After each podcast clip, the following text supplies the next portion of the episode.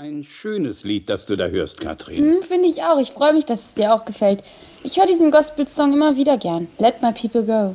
Lass mein Volk ziehen. Ja, genau. Die Bitte, die Mose dem Pharao vorgetragen hat.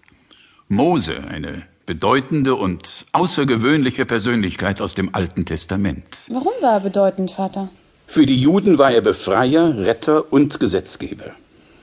Die Juden nannten sich damals Israeliten, weil sie Nachkommen Jakobs waren, dem Gott den Namen Israel gab. Ja, und was war außergewöhnlich an Mose? Hm. Eigentlich sein ganzes Leben. Das Außergewöhnliche begann schon in seiner Kindheit. Die Israeliten, die übrigens hier zum ersten Mal im Alten Testament Hebräer genannt werden, leben als unfreie Arbeitssklaven in Ägypten.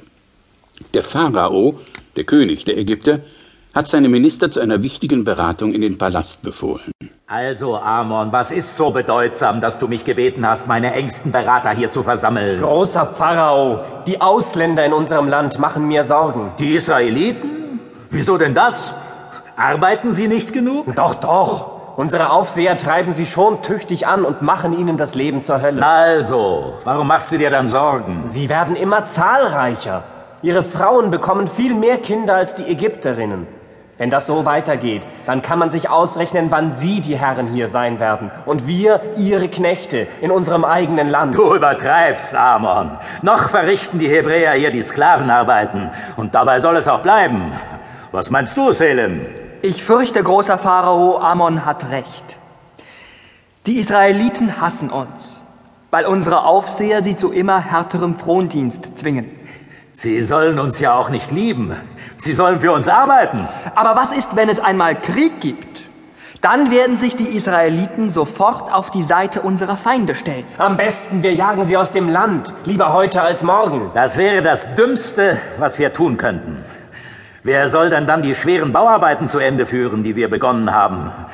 Nein, nein, die lasse ich nicht ziehen. Die bleiben hier.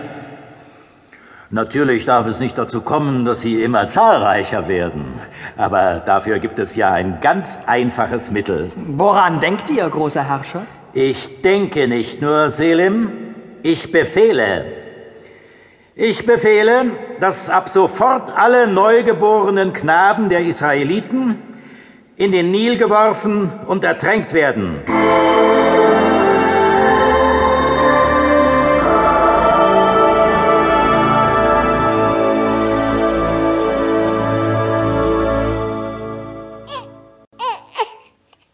Hast du dich denn gar nicht über den Kleinen gefreut, Mama? Doch, natürlich, Miriam, war ich glücklich darüber, dass ich nach Aaron und dir noch ein Kind bekommen habe. Aber dieser furchtbare Befehl des Pharao. Wäre das Neugeborene doch ein Mädchen und kein Junge.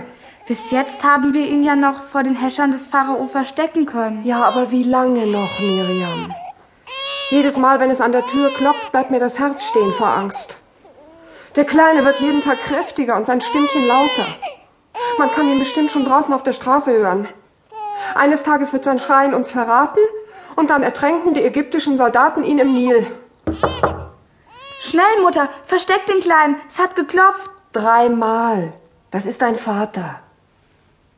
Wir haben dieses Zeichen verabredet. Mach auf, Miriam. Du siehst müde und abgespannt aus. Die Arbeit wird immer schwerer. Immer mehr Ziegelsteine müssen wir schleppen.